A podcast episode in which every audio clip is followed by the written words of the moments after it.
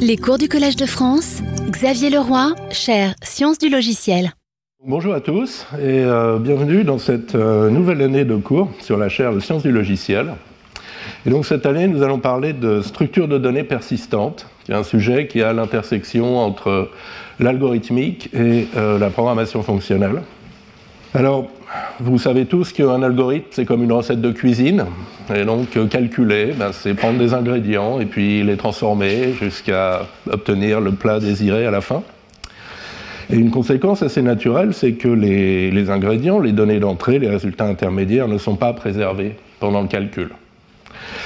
Et, euh, et, ça, ça se voit très bien dans le formalisme fondamental qu'est la machine de Turing, qui passe son temps à réécrire sur sa bande.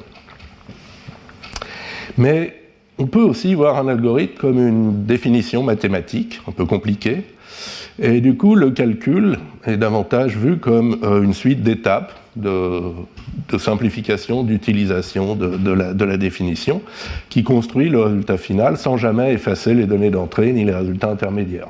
Le mathématicien qui n'a plus de place au tableau et doit effacer des bouts de son calcul n'est jamais content. Et ça, ça correspond à de nombreux formalismes fondamentaux de l'informatique, le lambda calcul, les fonctions récursives générales, les systèmes de réécriture, les sémantiques formelles. Mais ça correspond aussi au style de programmation dit déclaratif, par opposition à impératif, la programmation fonctionnelle, la programmation logique, la programmation par contrainte. Et une des questions que je voudrais euh, aborder avec vous cette année, c'est quelle algorithmique pour cette programmation déclarative? Euh, la programmation déclarative est réputée inefficace, en particulier parce qu'elle ne peut pas utiliser des structures de données transientes modifiées en place, comme euh, les tableaux. Et euh, les structures de données persistantes que nous allons voir dans ce cours, c'est une tentative de répondre à cette critique. Leur interface n'expose que des opérations qui ne modifient pas la structure en place, mais renvoient de nouvelles structures sur lesquelles la modification a été appliquée. Donc d'où le, titre un peu ironique de cette, de cette séance, euh, Rien ne se perd, tout se crée. En revanche, leur implémentation atteint, dans le meilleur des cas, ou s'approche des complexités algorithmiques des meilleures structures transientes connues. Alors après, il n'y a pas que euh, pour une programmation déclarative que la, persistance, est, intéressante. Même dans une programmation impérative très classique, une algorithmique classique de type recette de cuisine, les structures de données persistantes sont intéressantes. Par exemple, elles rendent complètement trivial le retour en arrière, donc poser un point euh, dans l'exécution du programme, un checkpoint, et revenir en arrière par backtrack euh, est beaucoup plus simple avec des structures persistantes. De même, on peut conserver l'historique complet de la structure, euh, toutes ces modifications successives. Et euh, comme on le verra plusieurs fois ensuite euh, aujourd'hui dans des exemples, l'absence de modification en place autorise davantage de partage en mémoire entre les versions successives de la structure, et donc une représentation compacte de son historique, de son évolution au cours du temps. Donc voilà ce qu'on va euh, regarder cette année. Et je vais commencer pour préciser un peu tout ça par un exemple extrêmement simple. Donc la, structure de données de pile que tout le monde connaît, je pense, dans la salle, et qui, malgré tout, va nous permettre de préciser un peu toutes ces notions. Donc, euh, une pile, c'est une, structure de données avec quatre opérations. Init pour vider la pile, push pour empiler une valeur au sommet de la pile, donc mettre une assiette en haut de la pile. Top pour renvoyer la valeur qui est au sommet de la pile, donc consulter l'assiette qui est en haut. Et pop pour dépiler la valeur qui est au, sommet, donc enlever l'assiette du haut et faire apparaître euh, la valeur qui a été empilée juste avant. Et euh, vous connaissez tous également euh, l'implémentation d'une pile avec un tableau. Donc on a un, tableau, euh, l'indice 0 ça va être l'élément qui est au bas de la pile. Ensuite euh, on a un pointeur de pile, stack pointer SP, qui pointe donc juste au-dessus du, dernier élément utilisé dans le tableau, donc juste au-dessus de l'élément qui contient le sommet de la pile. Et puis ben voilà une implémentation des quatre opérations. Euh, bon, j'ai pas traité le cas où la pile déborde. Je fais une erreur dans ce cas-là. On pourrait aussi redimensionner. Mais euh, donc vous voyez qu'il n'y a rien de très compliqué là-dedans. Tant qu'on utilise la pile donc de manière transiente et séquentielle aussi.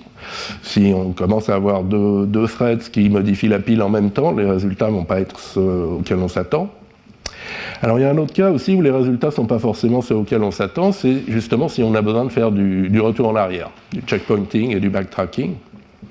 Alors il y a une approche euh, qui est efficace, mais qui ne marche pas dans tous les cas, qui consiste juste à sauver et restaurer le pointeur de pile, SP. Donc poser un checkpoint, c'est juste se souvenir de la valeur, de la hauteur de la pile euh, au moment du checkpoint, donc ici la hauteur c'est 2. Et puis, donc ensuite, on peut faire des opérations, empiler 3, empiler 4. Au moment du backtrack, on remet SP à sa valeur initiale, qui était 2, et on retrouve bien la pile 1, 2 qu'on avait au début. Donc tout se passe bien, sauf quand, bien sûr, euh, euh, après avoir posé le, checkpoint, on, euh, on, dépile avant de réempiler de nouvelles valeurs. Et à ce moment-là, au moment du backtrack, on se retrouve avec la pile 1, 3, alors qu'on avait 1, 2 au moment du checkpoint, donc c'est pas correct.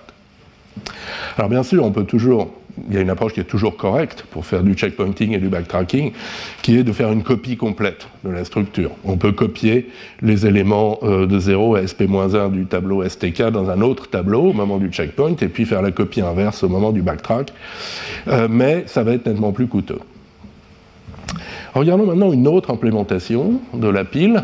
Euh, cette fois-là, ça va être une implémentation persistante et elle va être implémentée donc, par une liste chaînée.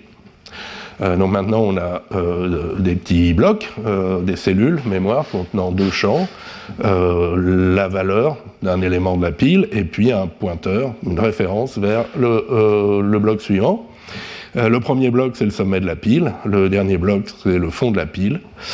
Et, et alors là, je vous l'ai marqué je vous ai fait du code en Java, euh, mais ce n'est pas le code qui est très intéressant, c'est plutôt son interface. Son interface a changé parce que euh, maintenant, les opérations push et pop ne modifient pas la pile S qu'on leur passe en argument. Elles renvoient une nouvelle pile, une autre pile, une autre valeur de type stack en résultat. Donc pour pop, c'est juste euh, bah, renvoyer le champ tail la, de la cellule. Euh, et pour push, c'est construire une nouvelle cellule de liste avec la valeur V euh, dans le champ head et euh, l'ancienne pile dans le champ tail. alors là, on de, on n'essaye pas de récupérer les cellules mémoire qui pourraient devenir disponibles quand on fait pop. on va laisser faire la gestion mémoire automatique du langage. Après, on peut aussi faire des techniques de compte de référence, des choses comme ça pour gérer ça nous-mêmes. Et euh, alors pourquoi c'est intéressant cette implémentation? Parce que euh, ça permet trivialement le retour en arrière. Donc ici, j'ai empilé 1 puis 2 sur ma pile vide. Maintenant, le checkpoint, c'est juste euh, se rappeler de la valeur de STK, donc garder une référence sur ce bloc. Ensuite, on continue à travailler, on dépile, donc on se retrouve ici, on empile 3, on empile 4, et euh, finalement, on revient en arrière. Donc, eh, excusez-moi, STK euh, pointe à nouveau sur la pile 2, 1. Et puis, on a ces cellules 4 et 3 qui ne sont plus utilisées et peuvent être récupérées. Euh, donc, pas de problème pour faire du retour en arrière. Euh, alors, je vous ai montré une implémentation euh, en Java, donc dans un langage impératif, mais c'est encore plus naturel dans un langage euh, fonctionnel. Et l'implémentation, à ce moment-là, est purement fonctionnelle. En Lisp ou en Scheme, on utilise les opérations primitives sur les listes fournies par le langage. Empty, c'est la liste vide nil. Push, c'est le constructeur de, nil, de liste cons. Top, c'est l'accesseur car. Et pop, c'est l'accesseur codeur. Et si vous êtes en Camel ou Haskell ou autres langages qui ont des types, des types algébriques, euh, types concrets algébriques, euh, bon, vous pouvez bien sûr utiliser le type prédéfini des listes ou bien définir votre propre type de liste, disant qu'une de pile, pardon, disant qu'une pile c'est soit vide, soit une cellule de pile avec une valeur de type alpha et euh, une pile résiduelle. Et du coup, ben, les top et pop notamment sont des filtrages triviaux sur la forme de la pile. Euh, et, alors, où est la persistance là-dedans? Elle est en fait tout à fait implicite. Elle est sur le fait que cons vous renvoie toujours une nouvelle cellule et que stack vous renvoie une nouvelle case mémoire et que de toute manière, en camel en particulier, aucun moyen n'est fourni pour modifier en place une cellule euh, euh, stack. D'accord? Alors un autre avantage de, la persistance, c'est de cette implémentation sous forme de liste, c'est le partage en mémoire. Donc une pile qui est renvoyée par une opération push, une opération pop, elle partage tous les blocs avec la pile d'origine, sauf un. Pour pop, il y a un bloc de moins, et pour push, il y a un bloc de plus. Euh, mais du coup, ça permet de conserver tous les états successifs de la pile en mémoire de manière économe. Si vous avez une séquence de n push et n pop, euh, et, un nombre arbitraire d'opérations top, vous avez seulement grand N blocs. Et, euh, les plusieurs états intermédiaires vont partager, vont être des références vers le même bloc mémoire. Donc ici, je vous ai fait un petit scénario avec des push et des pop dans tous les sens. Et il y a exactement 7 push, donc il y a exactement 7 si je, les ai bien comptés, exactement 7 euh, cellules mémoire euh, dans cette représentation. Et vous voyez qu'il y a un partage assez important. Les cellules 1 et 2, par exemple, sont partagées entre toutes les listes à partir de T2 jusqu'à T11. La cellule 5 ici est partagée par T7, T9, T11, etc. Et euh, alors ça, ça peut avoir des, applications tout à fait intéressantes, cette représentation compacte de plusieurs piles. Euh, donc j'emprunte cet exemple à François Potier, c'est vous avez un arbre de syntaxe abstraite dans un compilateur, dans un éditeur de texte intelligent, et, euh, euh, donc là je vous ai fait pour un, petit lambda terme, donc dans votre, dans votre langage vous avez des layers, donc des, des, variables qui sont introduites par des layers et puis qui ont une certaine portée. L'ensemble des variables libres en un point, ça s'appelle l'environnement, d'accord Et maintenant, on voudrait, à chaque nœud de l'arbre de syntaxe abstraite, donc à chaque point de, ce lambda terme, par exemple, annoter par l'environnement. L'ensemble des variables libres en ce point. Alors, le lien avec la pile, c'est ben, en fait, on peut voir l'environnement comme une pile, euh, entrer dans un lieu, entrer dans la portée d'une variable, c'est empiler cette variable.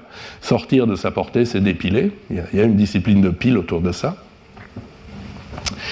Euh, mais si vous faites donc cette opération en utilisant des tableaux, une pile sous forme de tableau, ben en fait vous n'avez aucun partage entre les environnements de ce point, de ce point, de ce point, de ce point.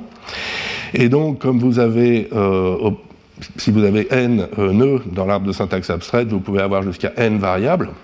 Euh, liés, et donc des environnements de taille n. Donc, excusez-moi, l'espace total pour représenter vos annotations, c'est n carré, et c'est un peu beaucoup.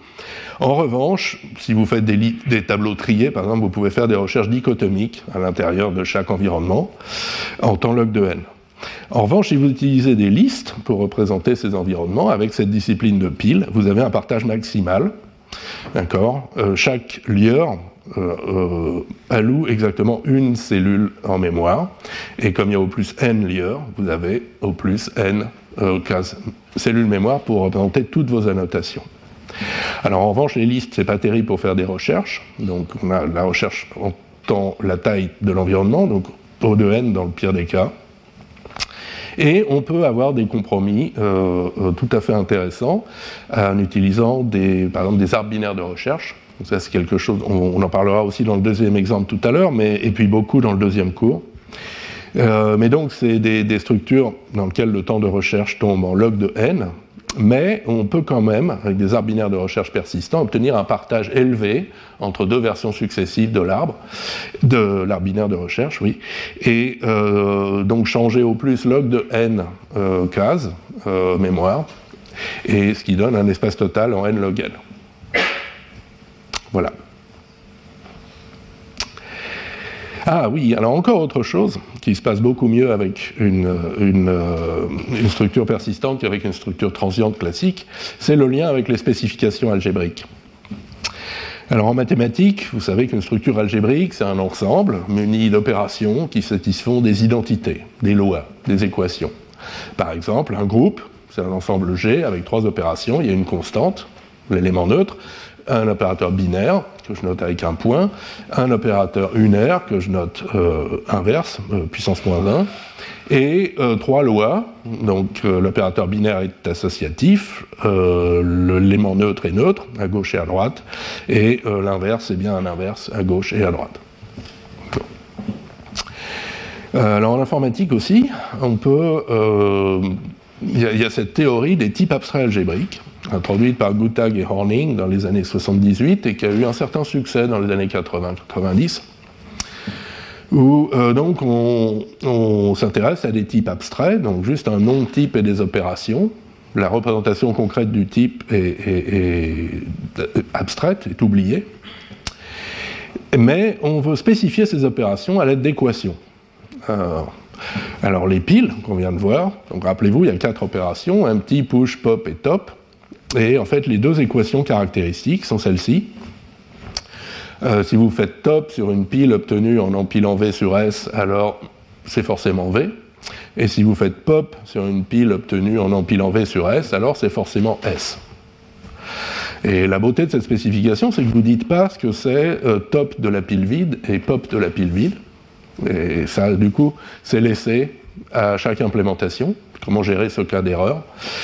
Euh, mais les, programmeurs qui n'utilisent, qui raisonnent que au niveau du type abstrait des équations, en fait, ne doivent jamais faire ça. Voilà.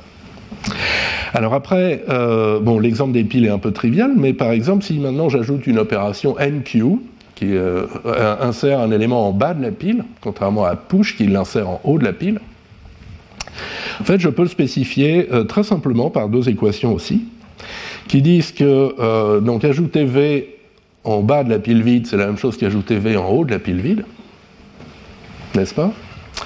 Et euh, que euh, ajouter V en bas et ajouter V' en haut, c'est la même chose qu'ajouter V' en haut et ajouter V en bas. Donc l'ordre, euh, ça, commute. Et, en fait, ça, ça suffit à spécifier exactement qu'est-ce qui, se passe quand vous faites top et pop sur des piles obtenues par une séquence de push et de NQ, par exemple.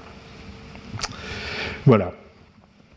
Mais, euh, donc c'est très joli tout ça, mais ce style équationnel de spécification suppose que votre type abstrait a une interface persistante. Les opérations push, pop produisent de nouvelles piles, elles ne modifient pas les piles existantes de manière observable. D'accord? Sinon, l'équation ne veut plus dire grand-chose. Alors, pour une structure transiente comme notre pile à base de tableaux, on n'a pas vraiment d'équation. Alors on peut essayer de les spécifier par des équivalences de programmes. Par exemple, que push de V suivi de pop, c'est la même chose que skip, ce qui est vrai. Alors encore une fois, en utilisation séquentielle, hein, on suppose qu'il n'y a pas d'accès parallèle à la pile. Et que push de V suivi d'une requête euh, top, donc push de V et mettre le sommet de la pile dans X, c'est la même chose que mettre V dans X et empiler V. D'accord? Donc avec ça, vous arrivez à raisonner un petit peu sur ce que font vos programmes, sauf que vous avez besoin de plein de règles de commutation entre euh, push, pop, top et euh, toutes les autres commandes qui ne dépendent pas de l'état de la pile. Donc il y a plein d'hypothèses de séparation là-dedans qui ne sont pas très claires. Et assez vite, on finit par faire en fait des logiques de programme, par faire utiliser des logiques de hors, des logiques de séparation pour spécifier ce genre de structure transiente. Donc on a un peu perdu euh, l'élégance et la simplicité de la spécification algébrique. En revanche, donc la spécification algébrique, euh, donc, elle marche pour des structures transientes et elle marche particulièrement bien pour des implémentations fonctionnelles de la structure transiente. Euh, par exemple, souvenez-vous de l'implémentation en, OCaml. Une fois qu'on expense la définition de top, push et pop, d'accord, euh, il suffit de montrer cette égalité. Si vous faites un filtrage de la valeur stack VS avec ce motif euh, ou ce motif, vous obtenez V et vous obtenez S, et ça, ça découle immédiatement de la sémantique opérationnelle du filtrage, de la construction match with, de Camel. Et euh, symétriquement, on peut souvent aussi dériver de manière presque systématique une implémentation fonctionnelle pure à partir des équations. Par exemple, si vous prenez les deux équations pour NQ, vous remplacez push par stack, euh, le, constructeur du type, et empty par empty, et euh, vous clignez des yeux et vous voyez apparaître une fonction récursive, d'accord, qui euh, fait une analyse de cas sur S, et si c'est stack, qui fait un appel récursif. Et voilà, c'est effectivement la bonne implémentation de MQ pour cette représentation des piles. Voilà. Donc, euh, donc ces structures persistantes ont de nombreux avantages. Euh, ceci dit, il a fallu du temps avant de s'en rendre compte, d'une certaine manière. Donc là, je vais vous faire un tout petit historique de ce que j'ai compris, de l'apparition d'abord des notions de structure de données à l'aube de l'informatique, puis de l'opposition entre transience et persistance. Encore une fois, je ne suis pas un algorithmicien, donc c'est forcément vu d'un peu loin. En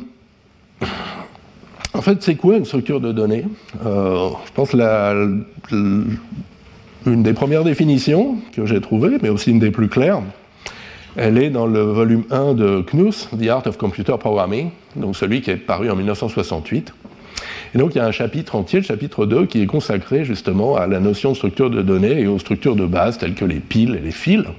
Alors Knuth appelle ça les structures d'information, Information Structures, ce qui est sans doute un meilleur nom, mais ça n'a pas pris. Et donc pour Knuth, euh, donc il fait cette constatation que les, programmes d'ordinateur opèrent en général sur des tables d'information, des tableaux. Et euh, alors ces tables, elles peuvent être juste des masses amorphes de valeurs numériques, mais elles peuvent aussi avoir euh, des relations structurelles entre les éléments. pensez par exemple à un tableau trié, d'accord, où l'ordre euh, des éléments les uns par rapport aux autres est crucial. Et donc, euh, dit que c'est important de comprendre ces relations et, euh, et, de savoir donc manipuler ces données en utilisant et en préservant ces relations de structure.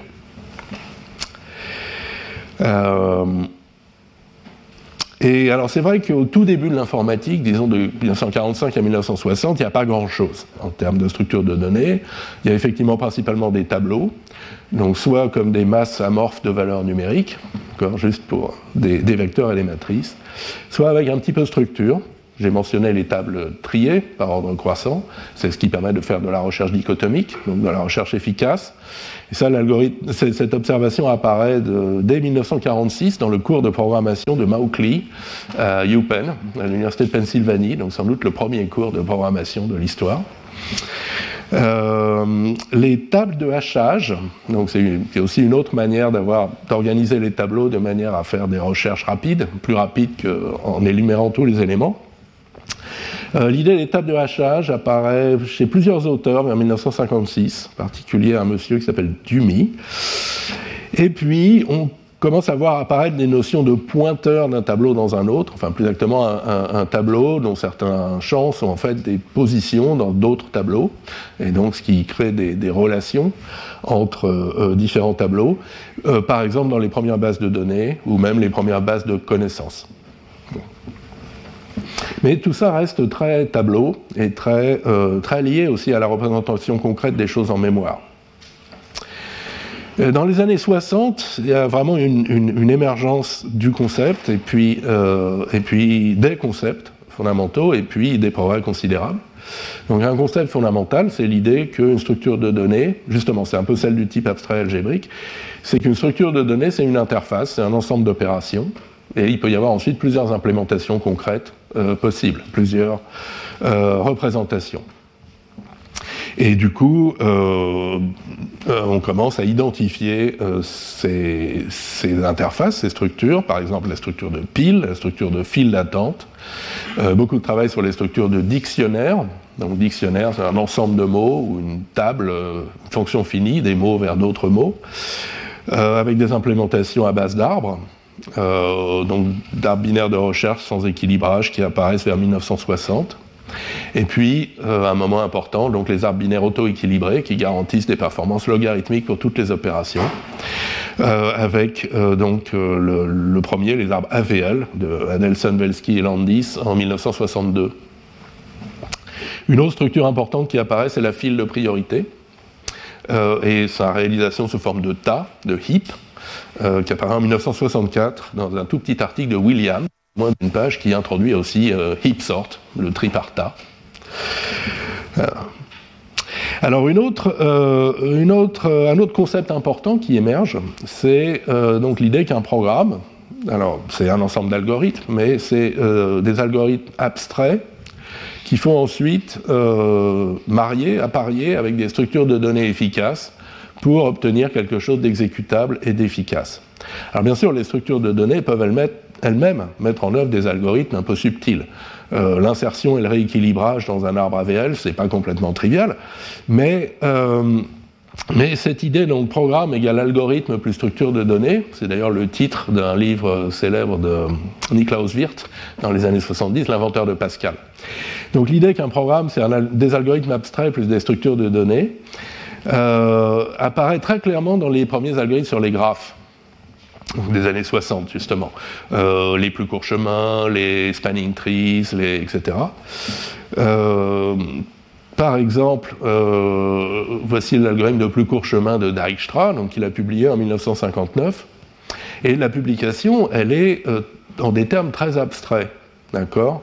Bon, pour dire que ça a été publié dans un journal, dans une revue de mathématiques, mais c'est vraiment. Euh, donc, on a une notion abstraite de graphe, on a euh, trois ensembles de nœuds, A, B et C.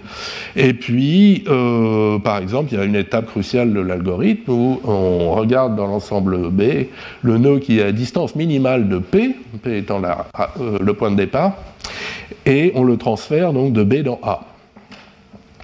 L'implémentation concrète est complètement laissée au lecteur, d'accord comment, ces ensembles sont représentés en mémoire, et puis surtout, euh, quel moyen efficace pour euh, trouver le nœud à distance minimale de P dans l'ensemble B. Et en fait, il faudra attendre trois ans de plus, 1962, et l'invention de la structure de tas, de heap, euh, par Williams, pour avoir un algorithme efficace, donc pour maintenir ce qu'on appelle aujourd'hui une file de priorité, donc un ensemble de nœuds, grand B, qui peut répondre rapidement à la question quel est celui qui a euh, la, priorité minimale. Bon. Euh, voilà. Alors après, ben, on arrive dans les années 70 et, c'est déjà les temps modernes, en fait. Euh, donc il y a à la fois une exploration systématique des structures de données, tiré par les nouveaux besoins et les nouvelles approches en algorithmique. Et ça, ça continue euh, jusqu'à aujourd'hui. Hein. Donc, euh, par exemple, beaucoup de travaux sur les structures multidimensionnelles pour servir dans les algorithmes géométriques ou dans les bases de données. Euh, les algorithmes sur les chaînes, les algorithmes de recherche de motifs, en particulier pour la génomique, dans les années 90, ça a énormément servi. les structures de données sans verrouillage, block-free, pour faire du calcul parallèle les structures probabilistes, randomisées, avec euh, une partie d'aléas pour euh, euh, avoir de très bonnes performances en, général, etc. Et puis, en parallèle, il y a eu aussi la naissance, et puis d'énormes progrès, de l'analyse d'algorithmes. Donc l'analyse mathématique d'algorithmes, étant donné un algorithme, comment caractériser le cas le pire, euh, le cas moyen, comment faire une analyse amortie, donc sur, un certain, sur n opérations consécutives, euh, analyser le temps attendu, si votre algorithme est, probabiliste, euh, etc.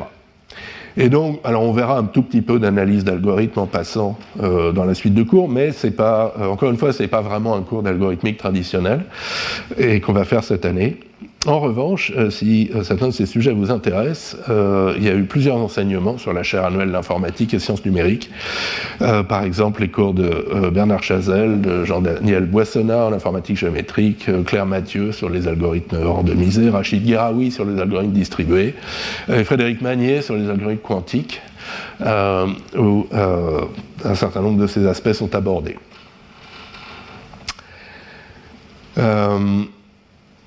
Mais, euh, au moins jusque dans les années 80, euh, toutes ces structures de données sont euh, transientes. Donc de la même manière que la plupart des algorithmes sont de type recette de cuisine, la plupart des programmes sont écrits en style impératif.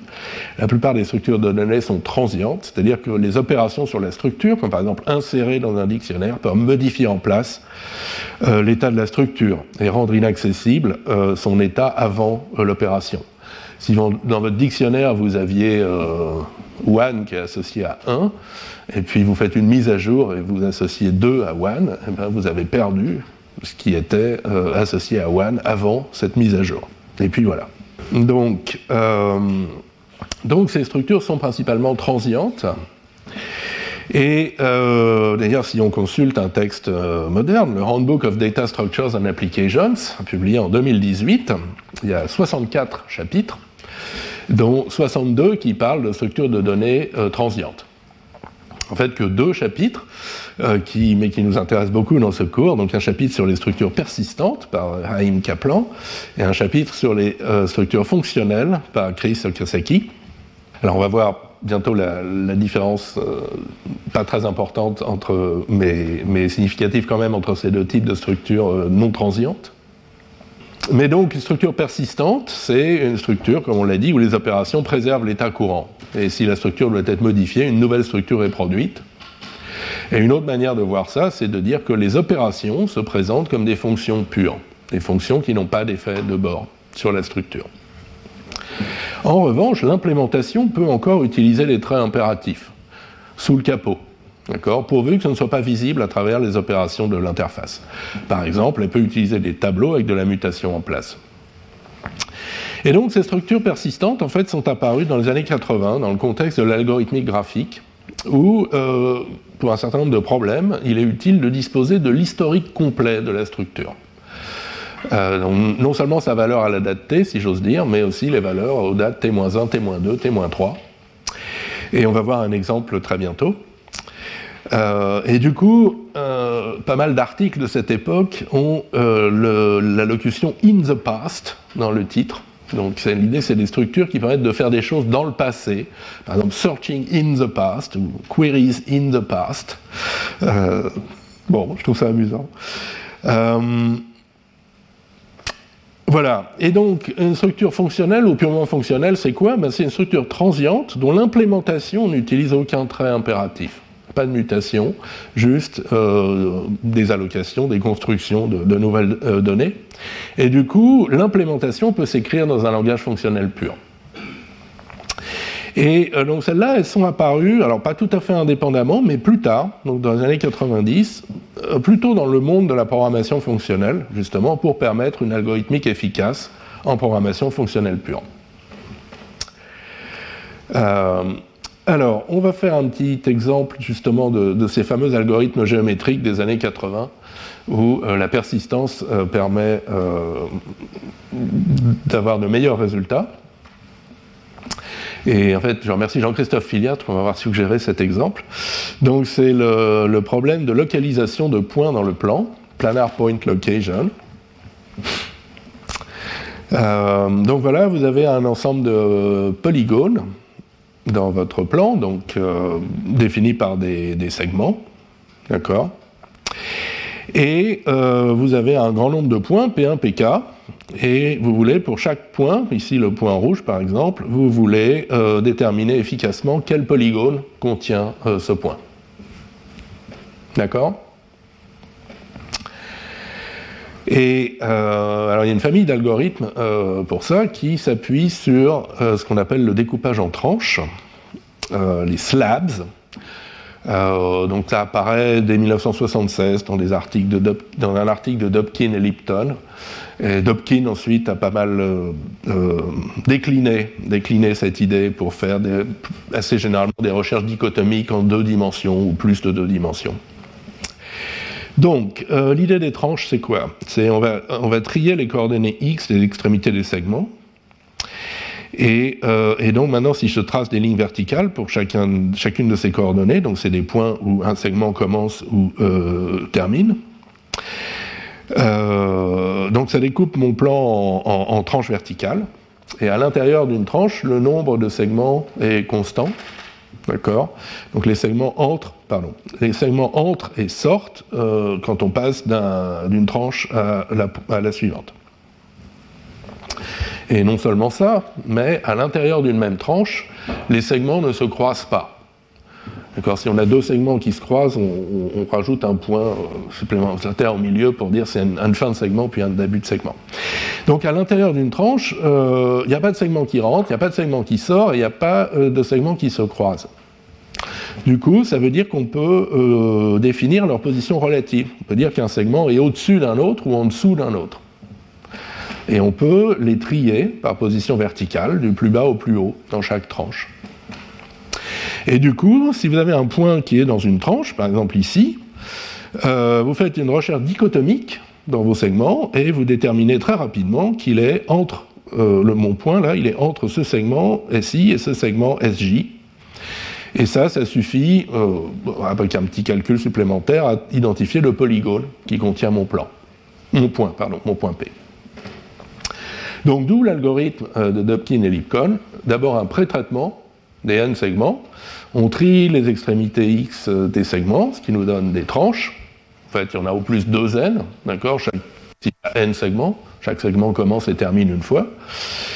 Et euh, pour chaque tranche, on construit un tableau des, euh, des, segments qui appartiennent à la tranche. Il y en a au plus n par tranche, et on les trie par position verticale. Euh, du coup, on a une structure qui permet de répondre rapidement à la question initiale.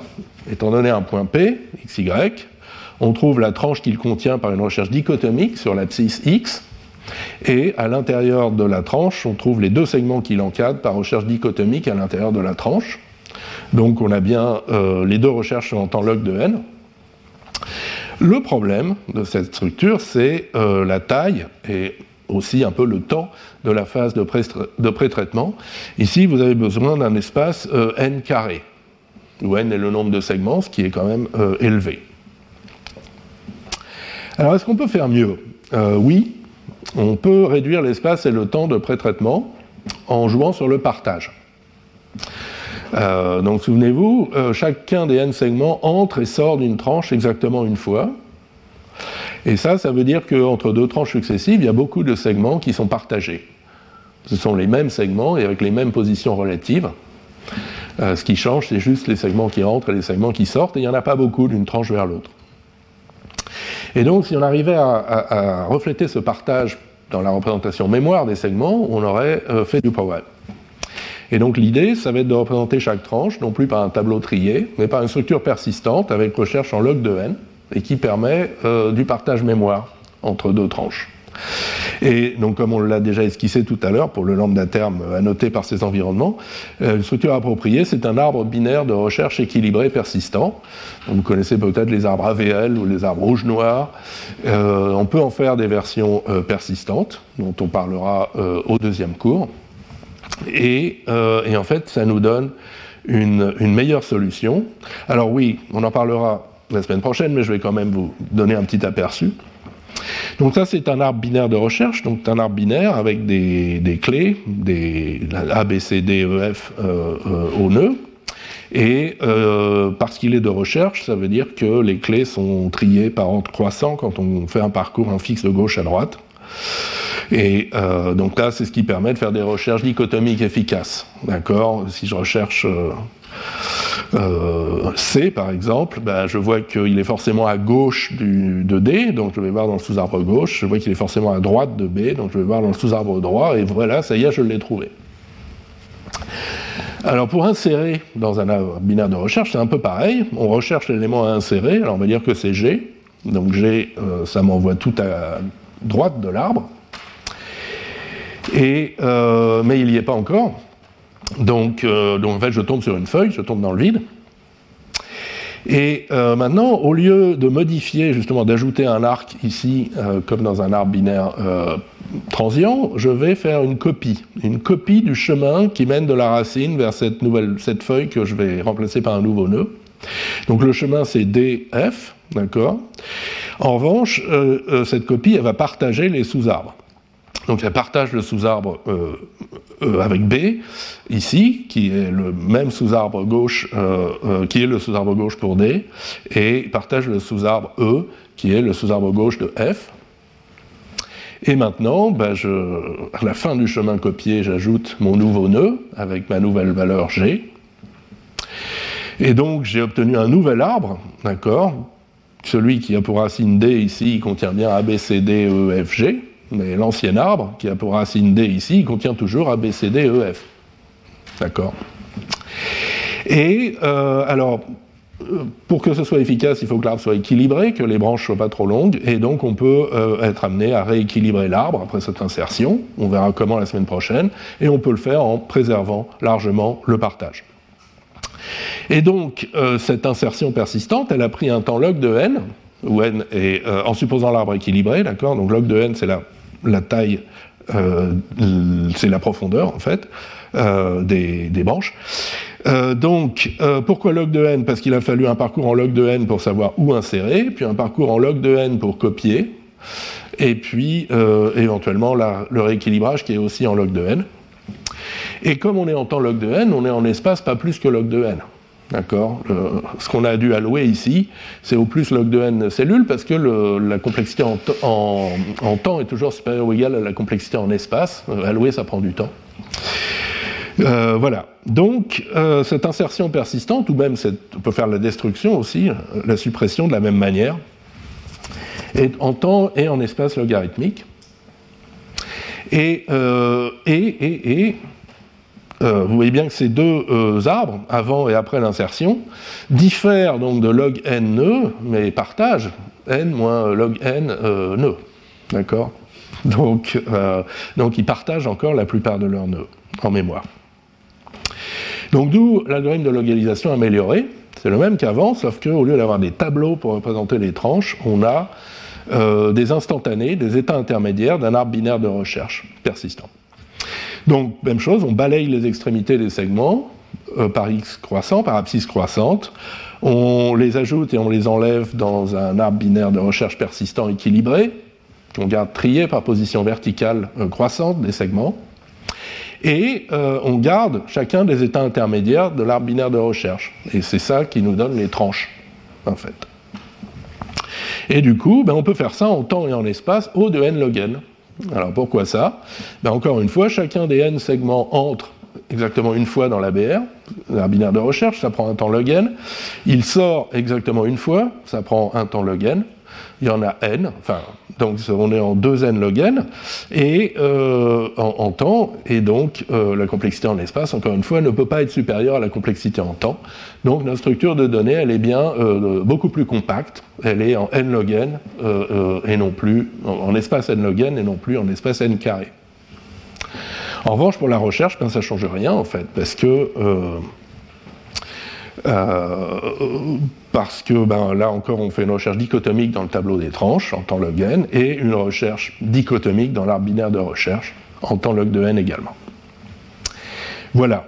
Donc c'est déjà une belle amélioration, mais euh, ça ne suffit pas. Euh, pour certains algorithmiciens, donc en particulier Robert Tarjan et son équipe, euh, pour qui un facteur log n c'est insupportable. Et euh, donc, oui, donc Tarjan, Slater et un certain nombre de leurs anciens étudiants ont beaucoup travaillé sur ces questions de persistance en particulier dans le contexte d'algorithmes géométriques dans les années 80. Et donc, euh, Sarnak et Tarjan, en 1986, ils montrent en fait comment on peut réduire l'espace de pré-traitement de n log n à n, donc linéaire en le nombre de segments. Et en fait, c'est la même idée, on utilise les arbres binaires de recherche persistants, mais on utilise une autre implémentation. On va utiliser une implémentation qui n'est pas fonctionnelle pure, qui utilise de la mutation en place, et qui s'appuie sur une technique que euh, euh, donc Driscoll, Sarnak, Setor et Tarjan vont publier dans le cas général quelques années plus tard. Technique qu'ils appellent les fat nodes, les, euh, les, gros nœuds, enfin je, bon, je dirais plutôt fat nodes. Les fat nodes euh, qu'on va regarder au quatrième cours et qui donnent en fait une technique assez générale pour transformer une structure de données transiente en structure de données persistante. Et l'idée, c'est de remplacer chaque champ de chaque nœud par un historique des modifications de ce champ. Donc au lieu que le champ contienne la dernière valeur qu'on a écrite dedans, il contient un ensemble de paires, date de modification, nouvelle valeur à cette date. Alors voyons ce que ça donne justement sur un arbre binaire de recherche. Euh, euh, donc à la date T0, on commence avec un arbre qui a juste euh, une valeur, B, dedans. Donc l'arbre binaire persistant correspondant, il a juste un nœud avec trois champs, V, la valeur, L, le sous-arbre gauche, R, le sous-arbre droit. Donc la valeur à la date T0, on a mis B. Et euh, euh, on, a cette convention que s'il n'y a rien dans l'historique, ça veut dire euh, que le champ est vide, donc pointeur nul. Donc L et R sont des pointeurs nuls. Bien, maintenant, à la date, euh, maintenant on insère A dans l'arbre, et donc on arrive à l'état, à la date T1, qui est dessinée ici. Et euh, donc là, on, fait une affectation dans le champ L euh, du nœud euh, au sommet de l'arbre. Donc à partir de la date T1, c'est un pointeur vers ce nouveau nœud, dont la valeur est A à partir de la date T1, et les champs L et R sont vides. Bien. Maintenant, on insère C, et donc on arrive à la date T2. Donc on modifie le champ R maintenant, ici, à partir de la date T2, c'est un pointeur vers euh, ce nœud. Et, euh, allez, dernière étape, on va effacer A, donc à la date T3, euh, on change le champ L du, nœud du, haut pour dire qu'à partir de la date T3, c'est le pointeur, c'est nul, c'est le pointeur, c'est le pointeur nul, c'est l'arbre vide, sous arbre vide. Alors vous voyez donc là on a une structure, on a, toujours qu'un seul arbre avec une seule racine, mais il encode d'une certaine manière quatre arbres différents aux dates T0, T1, T2 et T3. Et ça on peut le voir si on fait des recherches. Par exemple, si, je recherche C, euh, mettons que je recherche C à la date T1, donc je parcours mon arbre, je demande quelle est la valeur euh, à la date T1. Bon, c'est B. C étant plus grand que B, il faut que j'aille suivre le, euh, il faut que j'aille dans le sous-arbre droit. Quelle est la valeur du sous-arbre droit à la date T1 C'est vide. D'accord Puisqu'il prend une valeur date T2. Donc, il n'y a pas euh, de champ C à la date T1. En revanche, si je pose les mêmes questions à la date T2, euh, la valeur de la racine, c'est toujours B. Le, sous-arbre gauche, droit, pardon, à la date T2, c'est bien celui-là, et je trouve C. D'accord? Même chose, si je fais des recherches pour A, d'accord, à la date T0, je ne vais pas le trouver parce que le sous-arbre L est vide. À la date T1, je vais le trouver parce que c'est ce sous-arbre-là. À la date T2 aussi, parce que c'est le même sous-arbre. Et à la date T3, je ne vais plus le trouver parce que j'ai plus de sous-arbre euh, gauche. D'accord? Bon. Alors, pourquoi c'est mieux d'avoir euh, un arbre binaire de recherche avec des gros nœuds que euh, plein de petits arbres qui partagent?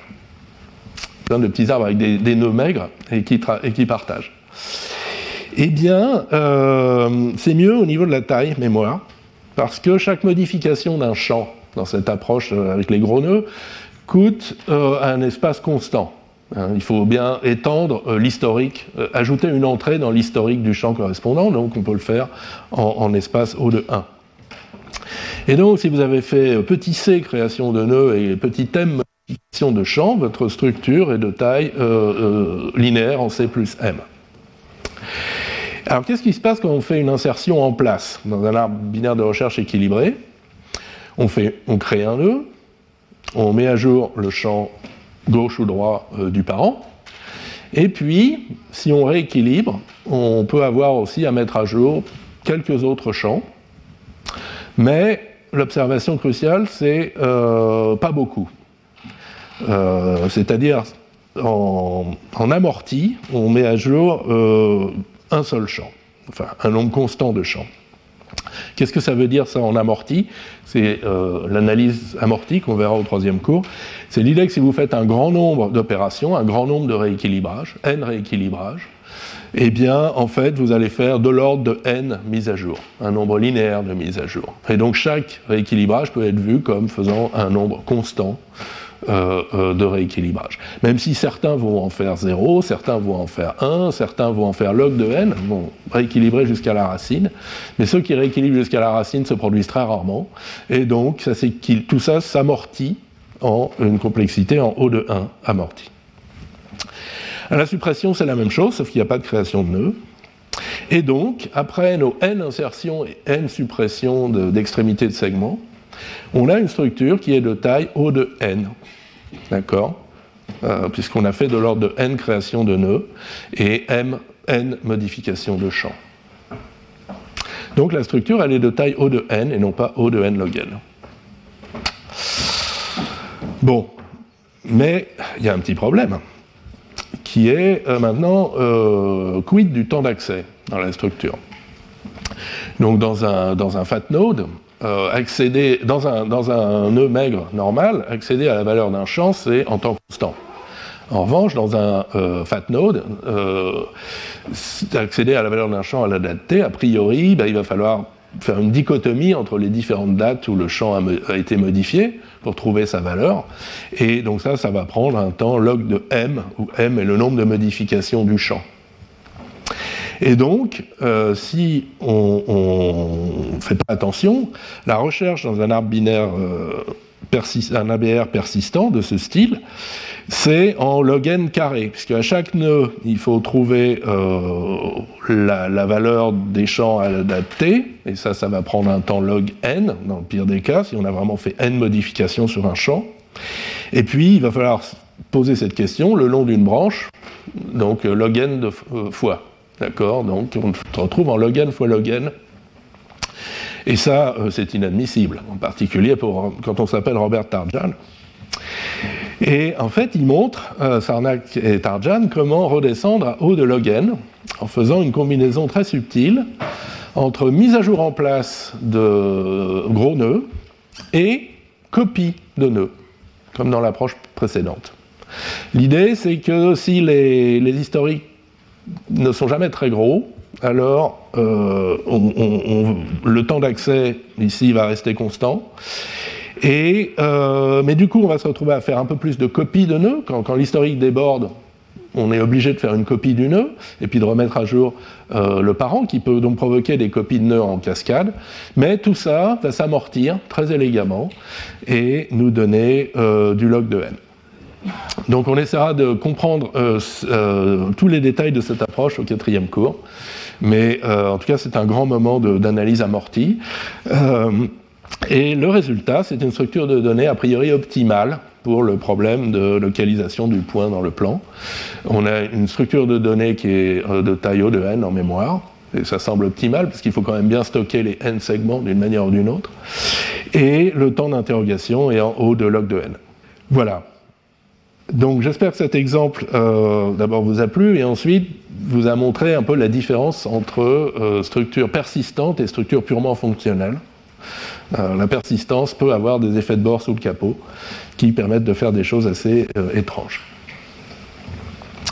Voilà. Donc pour finir le cours, essayez de retrouver un peu de voix. Donc pour finir le cours, j'avais envie de revenir sur une perspective un peu historique. Donc j'ai essayé de vous donner un petit historique du point de vue de, plutôt de l'algorithmique. Maintenant, j'aimerais vous donner un petit historique du point de vue plutôt de la programmation et donc l'émergence de la programmation fonctionnelle pure. Une histoire qui me tient très à cœur, évidemment. Euh, mais qui est aussi euh, compliquée, enfin dans le genre, euh, pourquoi est-ce que ça a pris si longtemps?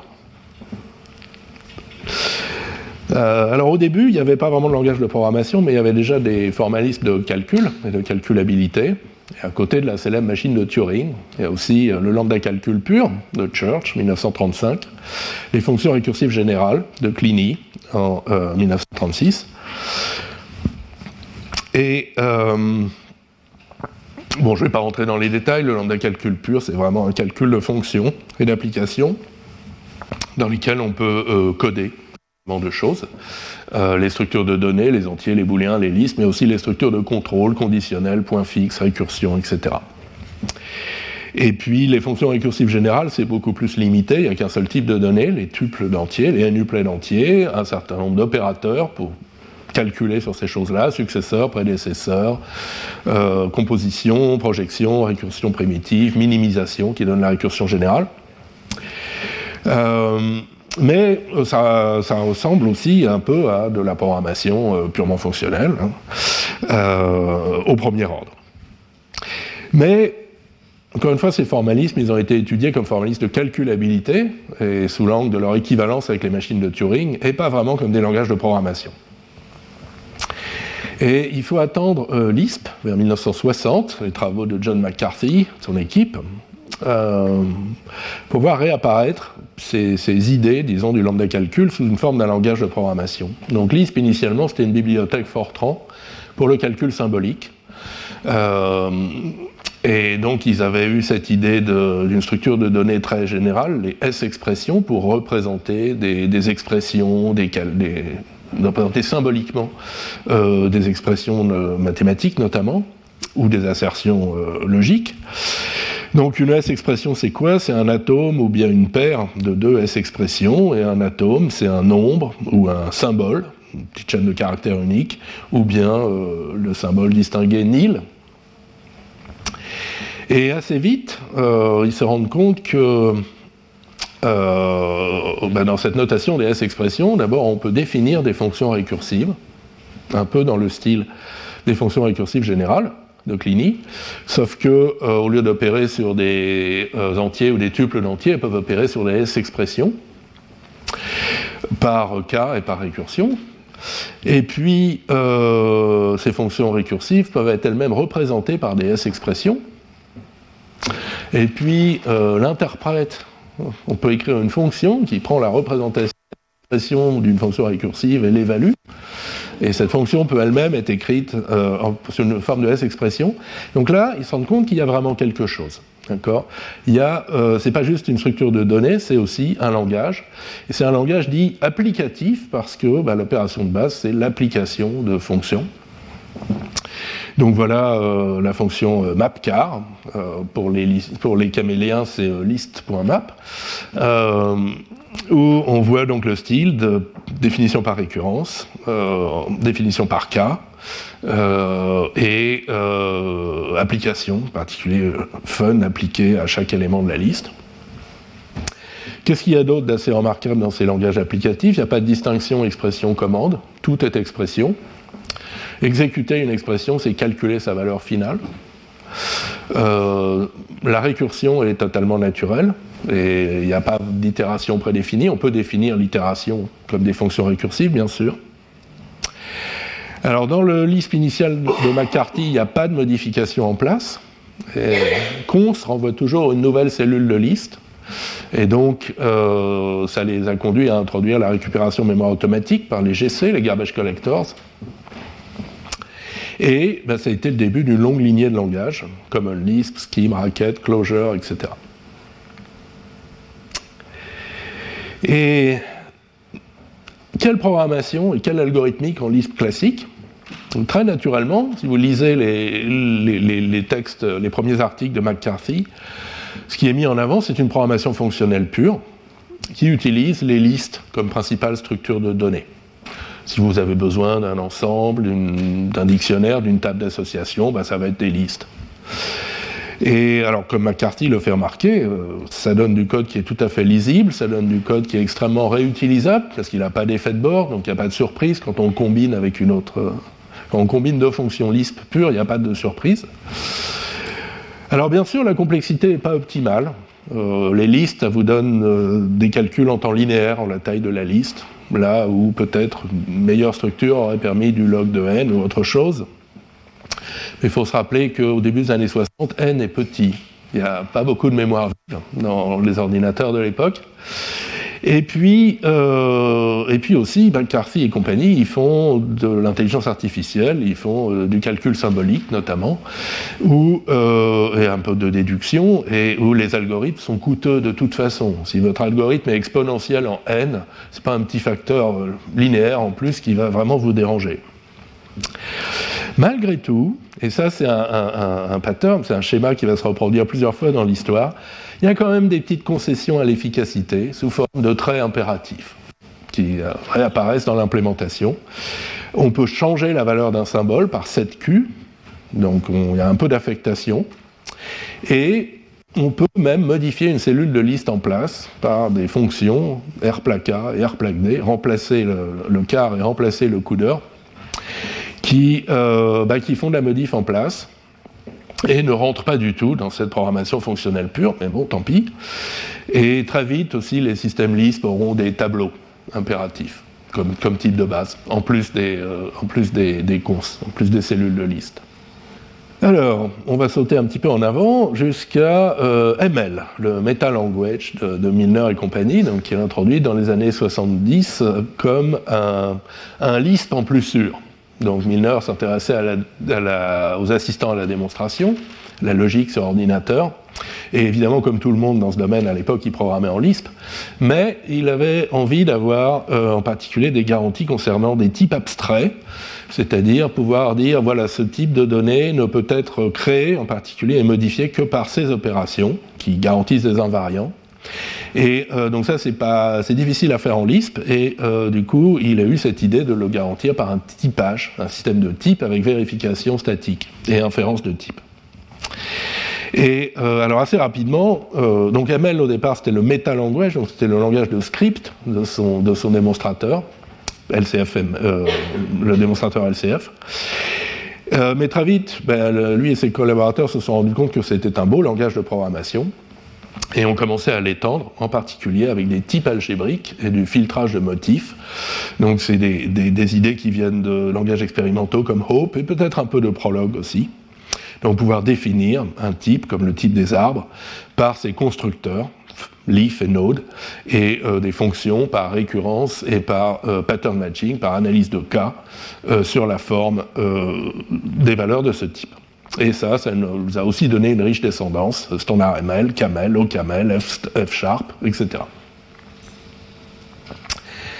Et, euh, mais là aussi, il y a le même compromis, le, même compromis pragmatique, euh, qui est euh, la programmation est naturellement fonctionnelle pure, mais on a de l'impératif si besoin.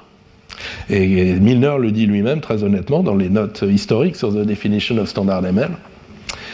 Euh, comme il dit, euh, à l'époque, personne n'avait d'expérience euh, avec un gros programme utile écrit dans un style purement fonctionnel. Et en particulier, donc pour ce que lui voulait faire, donc un assistant à la démonstration à base de tactique, il trouvait indispensable d'avoir un mécanisme d'exception pour dire quand une tactique ne s'applique pas. Euh, et, en fait, donc dans, ML, euh, il n'y a pas que des exceptions, il y a aussi de l'état mutable, sous forme de référence, des cellules d'indirection modifiables en place, et euh, de tableaux. Donc c'est les fameuses ref de Camel, par exemple. bon, alors on, on, saute un peu en avant. allons jusqu'à Haskell, donc, qui apparaît au début des années 90 un peu comme une synthèse de, travaux des années 1980 autour de l'évaluation paresseuse. Donc l'évaluation paresseuse, c'est l'évaluation à la demande des calculs. Euh, ça s'oppose à l'évaluation stricte que vous avez dans des langages comme Lisp ou ML, où avant d'appeler une fonction, on évalue complètement leurs arguments. L'idée, c'est que là, on va laisser chaque fonction euh, recevoir des calculs non évalués et décider elle-même quand est-ce qu'elle a besoin d'évaluer euh, ces calculs. Et une des motivations, c'est bah, justement pour pouvoir euh, euh, modulariser davantage, définir davantage des bouts de calcul sous forme de fonctions et puis les combiner ensuite élégamment. Par exemple, avec une évaluation paresseuse, vous pouvez définir la fonction if then else, la conditionnelle. D'accord? C'est une fonction avec deux cas. Si le premier argument c'est le constructeur true, alors elle renvoie son deuxième argument, et si c'est false, elle renvoie son troisième argument. Et si cette fonction est évaluée de manière stricte, en Lisp ou en ML, elle ne sert à rien. Parce qu'avant de faire l'analyse de cas, on a déjà évalué la branche then et la branche else, d'accord? Et, euh, et c'est pas ce que vous voulez en général. En revanche, avec l'évaluation paresseuse, vous pouvez à la fois écrire la fonction naturellement et elle va avoir le comportement auquel vous vous attendez, c'est-à-dire euh, n'évaluer que la branche qui importe. Euh, une autre motivation pour l'évaluation paresseuse dans les années 80, c'était la, manipulation de structures de données infinies, comme par exemple les streams, les flux, qui sont des listes infinies. Et avec l'évaluation paresseuse, c'est facile de n'évaluer que des préfixes finis d'une structure qui est conceptuellement infinie. Bref, et donc tout ça, ça s'est incarné dans divers langages expérimentaux, euh, Miranda, Sazol, euh, LazyML et quelques autres. Et puis, euh, et puis la communauté s'est mise d'accord pour standardiser ça. donc c'est Haskell qu'on peut décrire comme ML, plus de l'évaluation paresseuse, plus bien d'autres choses très jolies. Alors est-ce que c'est enfin le triomphe de la programmation fonctionnelle pure? Alors d'un côté oui, parce que comme, euh, comme je crois avoir entendu euh, Simon Peyton Jones dire une fois, mais je n'ai pas retrouvé cette citation, euh, Laziness prevented us from sinning. Donc la paresse les a empêchés de commettre le péché. Alors commettre le péché pour Simon, c'est faire des effets de bord. Donc utiliser des traits impératifs. Et pourquoi la paresse euh, nous empêche donc de commettre ce péché? C'est parce que ben, l'évaluation paresseuse, l'évaluation non stricte, rend quasi impossible de savoir quand une expression est évaluée. Et donc si cette expression fait des effets de bord, des, entrées, des sorties, des modifications en place de structure, ben, en fait ça va se produire on ne sait pas quand. Et euh, essentiellement, euh, le programme est on ne peut pas maîtriser cette, cette complexité. Nos effets de bord sont complètement incontrôlés. D'où un peu un retour aux sources de Lisp 1960, comme dans les papiers de McCarthy, une programmation purement fonctionnelle, qui se prête au raisonnement équationnel, donc remplacer des égaux par des égaux, et ça, ce qui donne euh, des moyens très simples de prouver les propriétés sur les programmes, comme on l'a vu sur l'implémentation euh, fonctionnelle des piles. Et puis, ça donne aussi des moyens, dans le sens inverse, de dériver des programmes par le style que des auteurs britanniques appellent calculation, donc par euh, calcul au sens euh, on part de l'équation qui spécifie ce que doit faire la fonction et puis euh, on, précise les choses, on raffine les choses jusqu'à obtenir une définition exécutable. Bien, donc triomphe de la programmation fonctionnelle pure Eh bien non. Car Haskell, c'est aussi le retour de la programmation impérative. Et donc, comme toujours, mon cher Simon Peyton-Jones l'a écrit cette fois-là en 2000. Euh, In short, Haskell is the world's finest imperative programming language. Et d'où vient, euh, pourquoi ce retour de la programmation impérative? Parce qu'il y avait des besoins irrésistibles, essentiellement pour faire des entrées-sorties, pour s'interfacer avec d'autres langages de programmation, mais aussi, par exemple, pour faire du calcul numérique, une très forte tension de garder des tableaux et des multidimensionnels mutables. Euh, pour certains algorithmes, une très forte tension pour avoir des références euh, qu'on peut mettre à jour en place. Par exemple, les algorithmes d'unification rapide on ne sait pas obtenir la bonne complexité sans euh, effets de bord. Et donc, ben, les traits impératifs reviennent dans Haskell, mais sous des formes contrôlées, compatibles avec l'évaluation non stricte. Par exemple, les monades, donc une forme d'encapsulation de ces calculs impératifs, où là, l'ordre est parfaitement euh, précisé, précis, ou dans Clean, dans d'autres langages comme Clean ou des expériences comme Linear Haskell, en utilisant des types linéaires pour garantir donc, une certaine linéarité dans l'utilisation euh, de ces ressources. Euh, mais il n'y a toujours pas cette idée qu'on euh, on peut rester fonctionnel pur et quand même travailler un peu sur l'algorithmique, et en particulier sur les structures de données pour être moins inefficace. Et ça, cette idée, elle s'impose enfin dans les années 90, euh, que le, le, chemin vers l'efficacité algorithmique, ça n'est pas forcément de rajouter des traits impératifs. Et en fait, les premiers clients, pour autant j'ai pu ressentir ça, c'était justement les assistants à la démonstration et autres euh, outils de vérification, euh, analyse statique euh, en, particulier, analyseurs statiques en particulier. donc ils sont friands de structures purement fonctionnelles pour avoir plus de garanties de correction, il y a moins de surprises, moins de risques qu'un effet de bord modifie l'énoncé du théorème que vous venez de prouver. D'accord et, mais aussi pour économiser la mémoire. Euh, ce sont des programmes qui manipulent d'énormes structures de données, des termes de preuve, des états abstraits, et euh, où si on arrive à partager euh, entre plusieurs états en plusieurs points du programme, on gagne énormément en mémoire. Bien. Et, et donc cette, cette lignée, cette, cette, cette ligne de travaux culmine, enfin, ou, atteint, un point absolument remarquable, donc avec la thèse de Chris Okasaki, donc soutenue en 96 à Carnegie Mellon, sur Purely Functional Data Structures, qu'il a publié en livre euh, un ou deux ans après d'ailleurs. Et ce livre est très recommandé si vous suivez ce cours. Euh, donc, ce que Chris Okazaki a fait, c'est d'abord une reformulation assez systématique de structures de données et d'algorithmes avancés en style fonctionnel pur, ce qui n'avait jamais été fait, au moins au moins pour des structures aussi, riches que, que, celles qu'il a regardées. Et on, en verra plusieurs dans, la suite du cours. et puis, son invention, vraiment, c'est justement de nouvelles utilisations de l'évaluation paresseuse pour faire des structures de données amorties euh, efficaces, à la fois persistantes et amorties. Et ça, ça l'a mené à, développer de nouvelles techniques d'analyse amortie euh, qui sont absolument euh, fascinantes. Voilà. Donc non seulement ça a été ce travail était un grand moment pour la programmation fonctionnelle, et l'algorithmique efficace de la programmation fonctionnelle, mais ça a aussi été créateur de nouveautés dans le monde de l'algorithmique et en particulier de l'analyse d'algorithmes. Et puis, euh, alors, Kasaki n'était pas tout seul, il a entraîné avec lui un certain nombre d'auteurs qui se sont mis à publier euh, différents algorithmes euh, et structures de données purement fonctionnelles.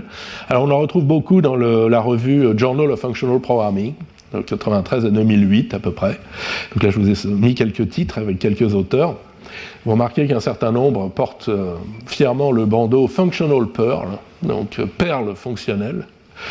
Et ça, c'est un clin d'œil au fait que ces, structures de données, les, les, articles qui les décrivent, sont généralement euh, euh, très élégants et euh, de petite taille. Donc c'est petit et joli, c'est un peu comme une perle.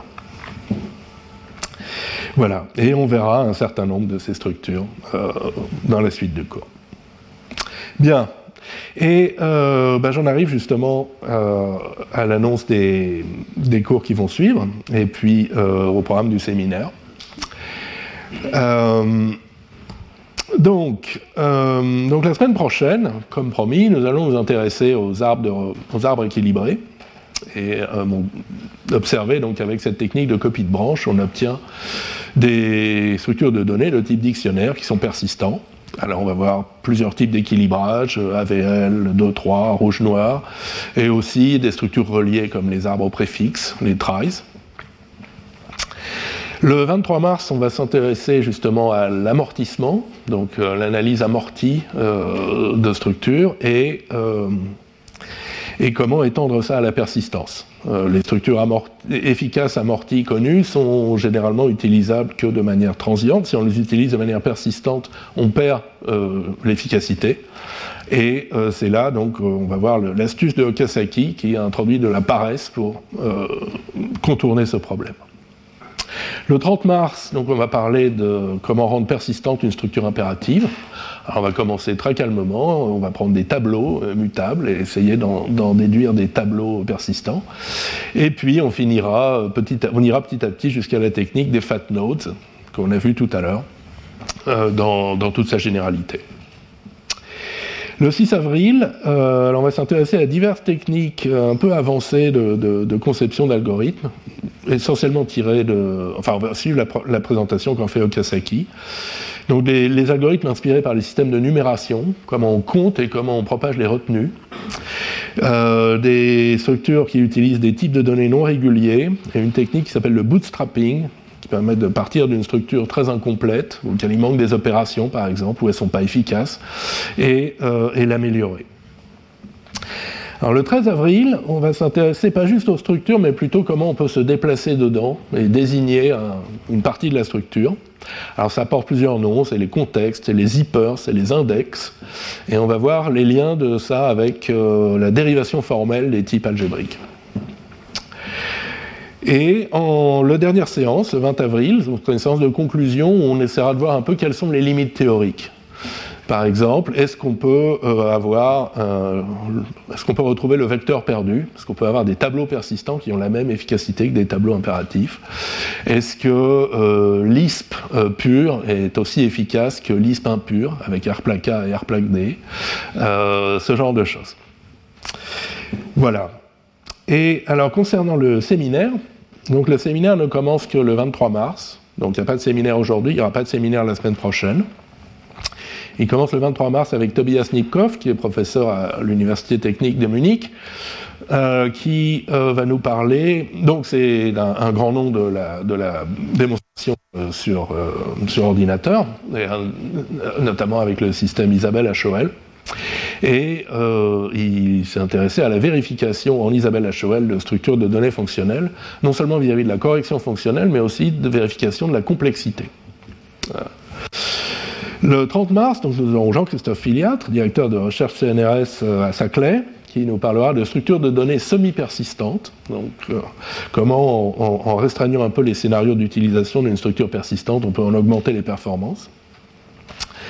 Le 6 avril, euh, donc ce sera Casey Sivaralamakrishnan, qui est euh, de l'Institut de technologie indien de Madras et aussi directeur technique de l'entreprise Tarides, euh, qui, alors que certains d'entre vous connaissent comme euh, par ses contributions à OCaml, notamment l'extension multicore OCaml, mais qui s'intéresse aussi au calcul distribué et aux structures de données appropriées pour du calcul distribué. Donc lorsque vous faites du calcul distribué, votre structure de données est forcément répliquée, et puis elle va évoluer de manière un peu désynchronisée sur différentes machines, et il va falloir resynchroniser de temps en temps. Et pour ça, il faut des structures adaptées, euh, telles que ces Mergeable Replicated Data Types dont il nous parlera. Le 13 avril, donc Arthur Charguero, chargé de recherche à l'INRIA à Strasbourg, va nous présenter alors euh, un, exposé avec un titre assez général, donc sur euh, persistance et performance et transience, et euh, qui en particulier donc sera mis en pratique sur une structure de données extrêmement impressionnante par, par sa généralité et son efficacité, qui d'une certaine manière va mettre en pratique pratiquement tout ce qu'on aura vu dans le cours. Donc, ce sera intéressant à voir.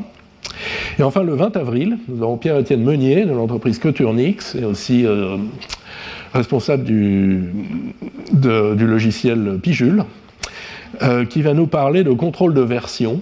Vous savez, les trucs comme Git, hein, où on peut archiver et maintenir à jour l'historique complet d'un développement logiciel ou d'un document en général. Hein. Et euh, donc, d'une certaine manière, c'est une structure de données persistante, même très persistante, et d'un autre côté, ça pose des problèmes algorithmiques intéressants, particulier quand on regarde ça sous l'angle de euh, un peu algébrique, l'algèbre de modification et comment ces modifications commutent ou pas. Voilà. Et euh, pour finir, donc un petit peu de références bibliographiques. donc il y a deux références qui peuvent nous servir pendant tout le cours. Donc l'une, c'est euh, le livre de Chris Okasaki, euh, qui est aussi disponible sous forme électronique, alors gratuite, je ne sais pas, mais sous forme électronique, euh, et qui est vraiment un très très beau texte, même près de 20 ans après, sur donc les structures de données purement fonctionnelles. Et alors sur les structures de données persistantes, éventuellement implémentées de manière impérative, il y a j'ai pas vraiment trouvé de textbook, de texte de référence, mais il y a un chapitre, donc le chapitre de Kaplan dans le Handbook of Data Structure and Applications, qui donne une bonne vue d'ensemble. Alors bien sûr, comme toujours dans ces handbooks, c'est extrêmement dense, mais euh, il y a plein de bonnes références et euh, c'est disponible en ligne.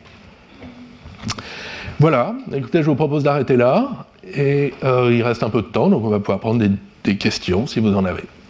Merci. Retrouvez tous les contenus du Collège de France sur www.colège-2-france.fr.